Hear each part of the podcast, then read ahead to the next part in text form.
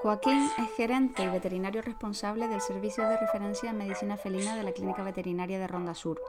También es socio fundador del Hospital de Urgencias Veterinarias de la región de Murcia y consultor especialista en Medicina Felina de Gestor Vet.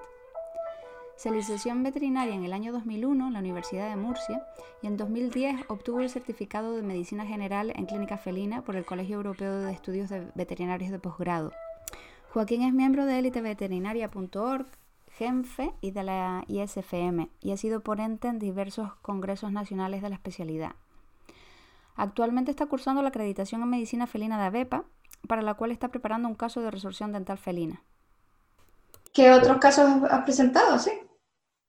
Para el tema de acreditación, aparte de la resorción dental, he presentado un caso de un linfoma de bajo grado y una cistitis idiopática. Vamos, he presentado cosas que, que más o menos veo con, frecuencia. No me he ido a casos súper complicados que al final lo que, lo que vemos a diario. No, pero son temas súper interesantes porque son temas efectivamente muy frecuentes, pero también son súper controvertidos los dos y porque tienen un montón de factores asociados ¿no? y un montón de, de, posibilidades diagnósticas. Sí, y que cada vez se saben más de, de todo ese tipo de problemas y se va investigando y Hoy vamos a hablar sobre odontología felina, resorción dental, radiología, extracciones, dolor perioperatorio y como siempre subiré al blog algunos recursos útiles para aquellos que están interesados en profundizar en la materia. Y hay veces que pasa desapercibidos síntomas clínicos que están producidos por el dolor oral, de la cavidad oral, y a lo mejor el gato está un poco más nervioso de lo normal, o, y simplemente se atribuye al temperamento del gato, a la personalidad del gato, eh, comportamientos que realmente están eh, provocados por el dolor. Sí, reacciones al dolor o de agresividad o, que, no te dejan manejar eh, a, lo mejor el, gato, la boca y a lo mejor es que tiene simplemente dolor y tú asocias a que el gato es muy estresable o que, viene enfadado y lo que pasa es que cada vez que le tocas pues le, duele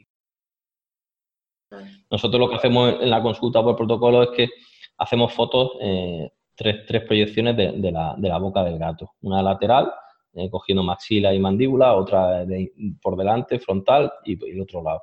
Y entonces es la manera luego de enseñarle las cosas a los dueños, ¿vale? Porque, porque realmente cuando tú le abres la boca a un gato y le dices, mira, mira, mira, muchas veces, pues entre que es, pequeño, que el, propietario a lo mejor le da asco, se retira y o se asoma así con un poco de miedo y tal.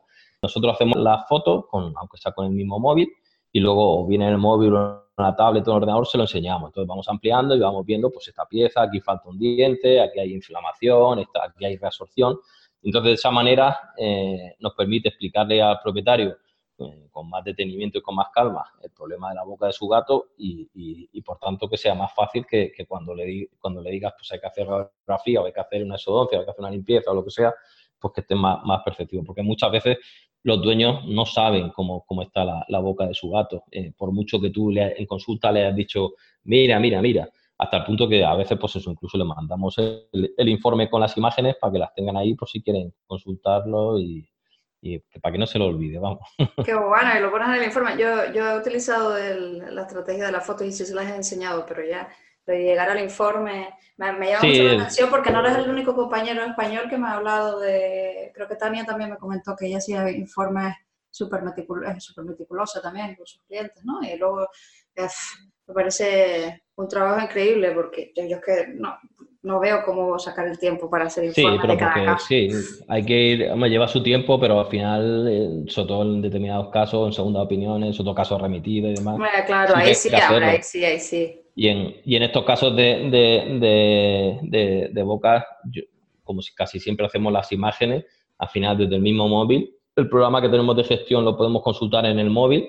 Ah. Entonces en el mismo móvil me, no, no, no, hay que estar eh, copiando las fotos y tal, sino en el mismo móvil me meto a, a la ficha de su animal y la, las adjunto y se guardan. Entonces, pues no se pierden, porque al final luego, si no tiene el móvil con 400.000 fotos de, de, gato, no sabe a qué casos corresponden, tienes que estar ahí entonces, de esa manera, aparte que muchas veces lo enviamos por email a, los propietarios, pues nos sirve para llevar un poco el control. 307 y el 407 serían como, como dientes centinela de, esta, de esta enfermedad. Son dientes que en el 90% de los casos en los cuales el gato eh, padece reabsorción dental, esa pieza eh, está afectada, ese, ese, diente. Planteaban incluso en el, en el artículo, que a mí me pareció interesante hasta el punto de que he trasladado otras informaciones al día a día, los protocolos que utilizamos aquí en la clínica, que en lugar de radiografiar toda la boca a todos los animales, pues se radiografiará solamente ese diente y en aquellos, en aquellos gatos en los cuales estuviera afectado ya se hiciera el estudio completo, de manera que ahorras anestesia, riesgo, costo para el propietario, etcétera, etcétera. Nosotros lo que hemos hecho ahora es, que tenemos eh, chequeos eh, de gato por edades, de adulto, el maduro, el senior, entonces, tanto el maduro como el senior incluyen radiografías de tórax y, de abdomen eh, de forma eh, rutinaria, una vez al año, pues para detectar de forma precoz enfermedades, junto con su analítica de sangre, su presión, el tiroides, todo eso. Entonces, lo que hemos hecho es que hemos incluido en, esos chequeos la radiografía del 307 y el 407, ¿vale? Eso no cuesta trabajo, eh, se puede hacer incluso extraoral, compañeros que no tengan el equipo de radiografía dental lo pueden hacer eh, con una técnica extraoral. Incluso yo no he probado, pero sé de gente que lo hace con, aparatos de rayos normales y corrientes. Y si esa pieza eh, está afectada, pues ya sí que hay que hacer un estudio en profundidad. Y si están esos dos dientes sanos, que no hay reabsorción dental, pues en un 90% de los casos eh, quiere decir que el gato no tiene reabsorción dental. Y a mí me pareció ese artículo, me pareció interesante y, extrapolable a un poco al día a día, a la, forma, de trabajar, que hay veces que lees un artículo y te parece a lo mejor muy interesante, pero te cuesta trabajo eh, extraer esa información y trasladarla a tu día a día. Y esto fue un ejemplo eh, que lo estuve hablando con, mi equipo de, información que tú lees un artículo y que al día siguiente lo puedes poner en, en práctica. Sí, pero eso es para reabsorción dental. Si el gato tiene una enfermedad periodontal ahí moderada o avanzada, pues tienes que radiografiarlo entero por, para ver, para valorar cada pieza y tal. Pero bueno, para la reabsorción dental, que más o menos en los estudios dicen que uno de cada tres o incluso dos de cada tres gatos la desarrollan a lo largo de su vida, pues es una manera fácil de... Y lo que hay que hacer, pues eso, explorar la boca bien en consulta, aunque vengan para una vacunación o para cualquier otro problema, porque se ven muchísimos problemas. Lo que pasa es que la gente así generalista o que también, sobre todo perros, muchas veces como, como en perros se ven las bocas tan, tan, tan mal que se ven, ¿vale? Porque pues, son bocas más grandes, dientes más grandes, un diente con, con mucho sarro, con cálculo en, en un perro, pues, canta.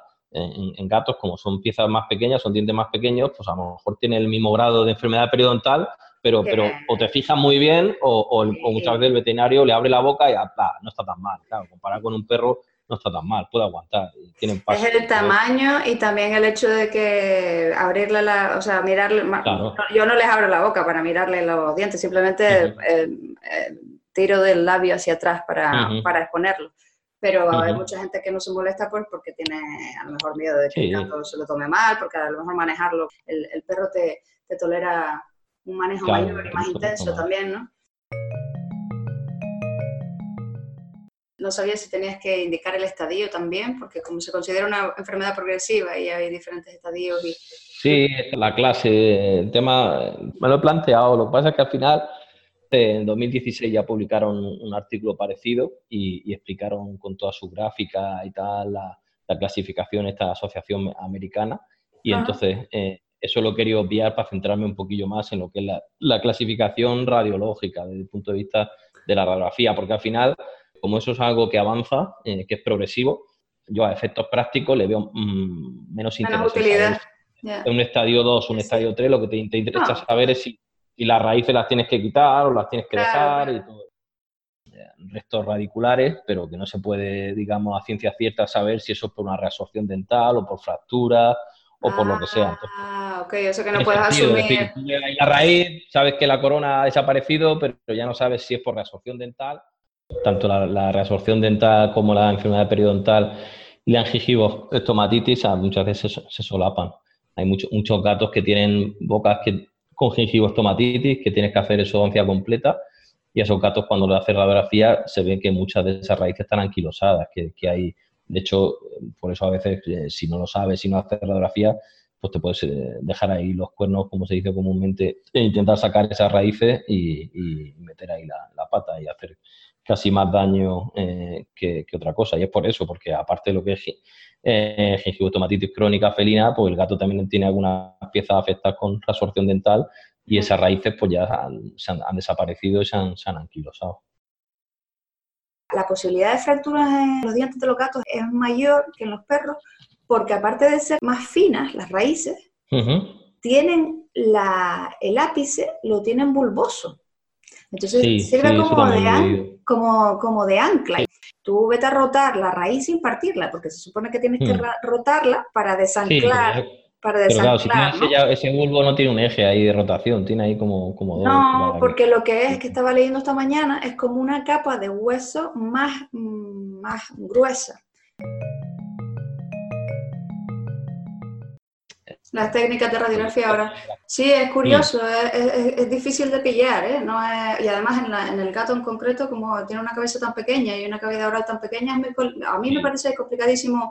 Creo que requiere un montón de práctica el, tema de, conseguir proyecciones diagnósticas. sí, y hay que tener una, visión, una visión espacial ahí importante a la hora de, hacer un poco, para hacer pues eso, lo que me preguntaba del ángulo de la bisectriz, historia pues hay que hacer mucha y coger mucha práctica, pero también hay que, hay que, tener un poco de, de, eso, de, visión espacial para imaginarte los distintos planos, el, ángulo y tal. Hay un cacharrito como una L de plástico con dos ángulos diferentes. ¿no?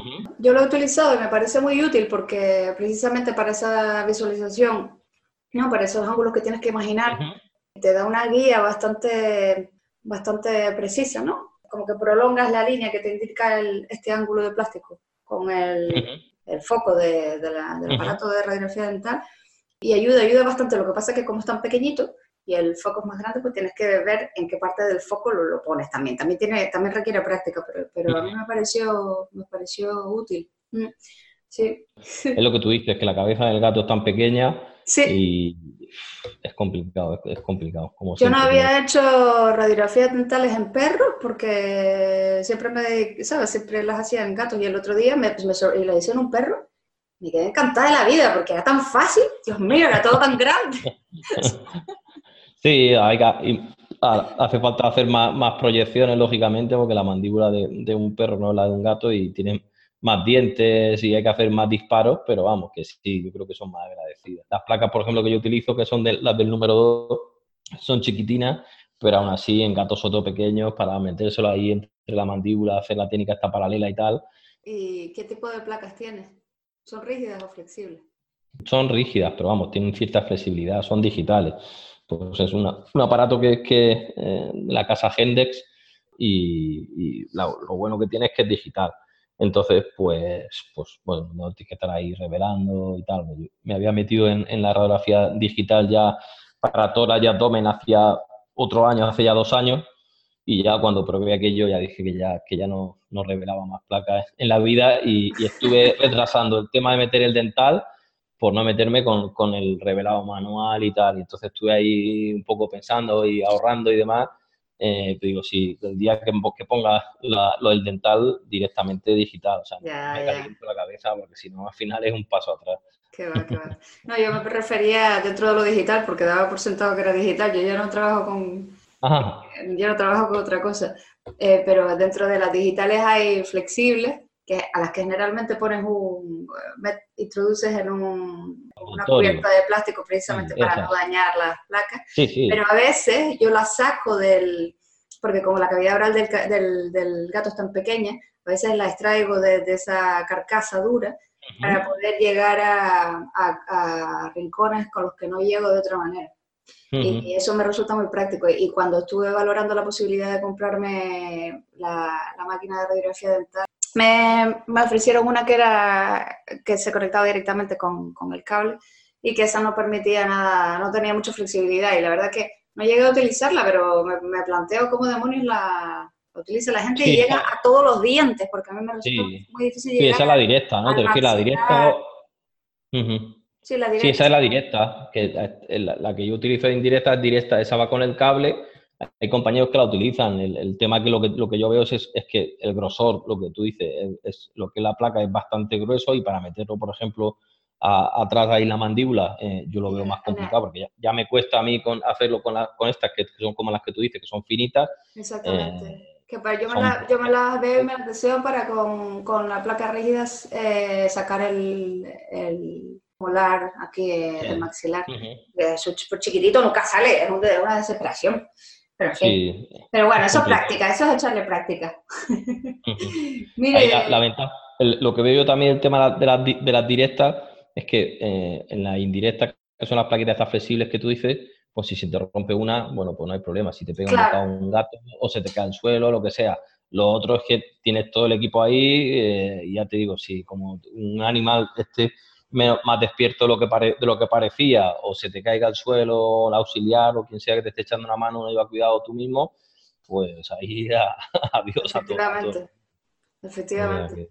Me parece que era mucho más económica que la, que la otra que yo miré, pero claro, luego hay una gama, una variedad de marcas y tal.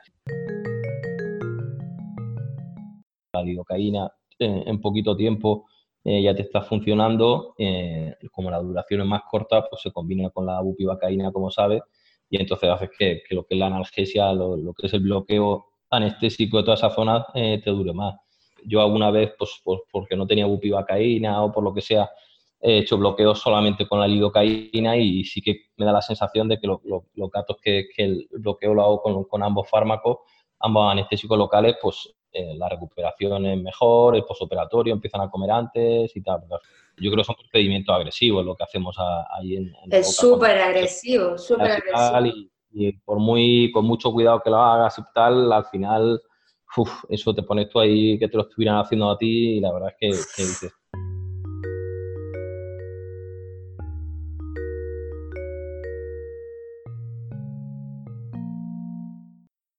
ayer encontré un paper, Paulo, Paulo Stigal y Beatriz Monteiro mm, publicaron un artículo sobre el dolor, del, tratamiento del dolor después de extracciones dentales.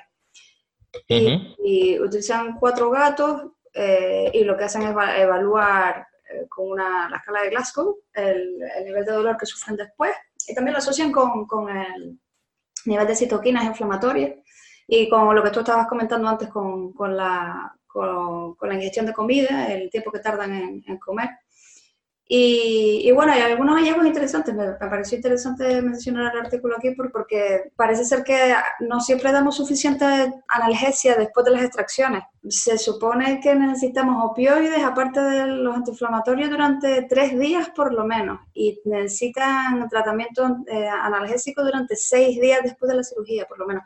Y claro, y había una asociación también entre el número de extracciones y el, y el dolor que sufría el gato después. O sea, que, que no sé si en, algunos sitios lo que yo veo es que se ha protocolarizado mucho el tratamiento de los de analgésicos después de los, de los procedimientos dentales y se administra prácticamente la misma analgesia a todos los pacientes. y, sí que tenemos hay que, hay que individualizarlo, hay que, hay que valorar el dolor en cada paciente y en función de eso así decidir, pero vamos. Yo, yo quizá peque al revés, que yo, yo soy muy conservador en ese sentido y si hago algo probablemente más que días de menos será días de más. De más. Sí, sí, porque me pongo en la, en, la piel del gato y, me imagino lo que me dolería a mí y al final yo no, vamos, si se tiene que tirar una semana o dos semanas con, con, la, con la analgesia hasta que esté seguro y luego vamos retirando poco a poco y vamos viendo cómo va. Mm. Yo otra cosa, no, pero el tema de analgesia, yo creo que a veces peco un poco de, de exceso, lo, llevo muy drogado. Mientras no se coloque el gato, eh, yo qué sé. Y, tampoco le. sí, pero vamos, ante la duda, prefiero pasarme que quedarme corto. Totalmente, totalmente me parece una filosofía excelente.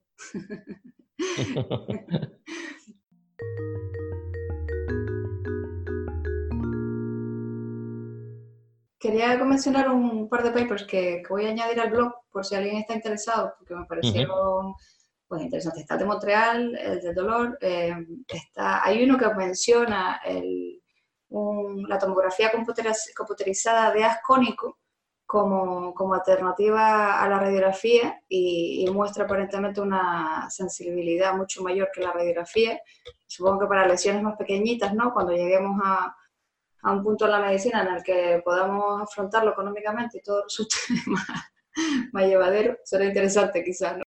Hay una, un artículo muy, muy práctico escrito por Simon Kirby en el Companion Animal en junio del 2015, Feline Dentistry and How to Deal with Ridge Remnants, eh, con los, porque eso, eso es un tema, es lo peor que puede, te puede pasar, ¿no? O sea, se te queda la raíz ahí y tienes que sacarla, Dios mío.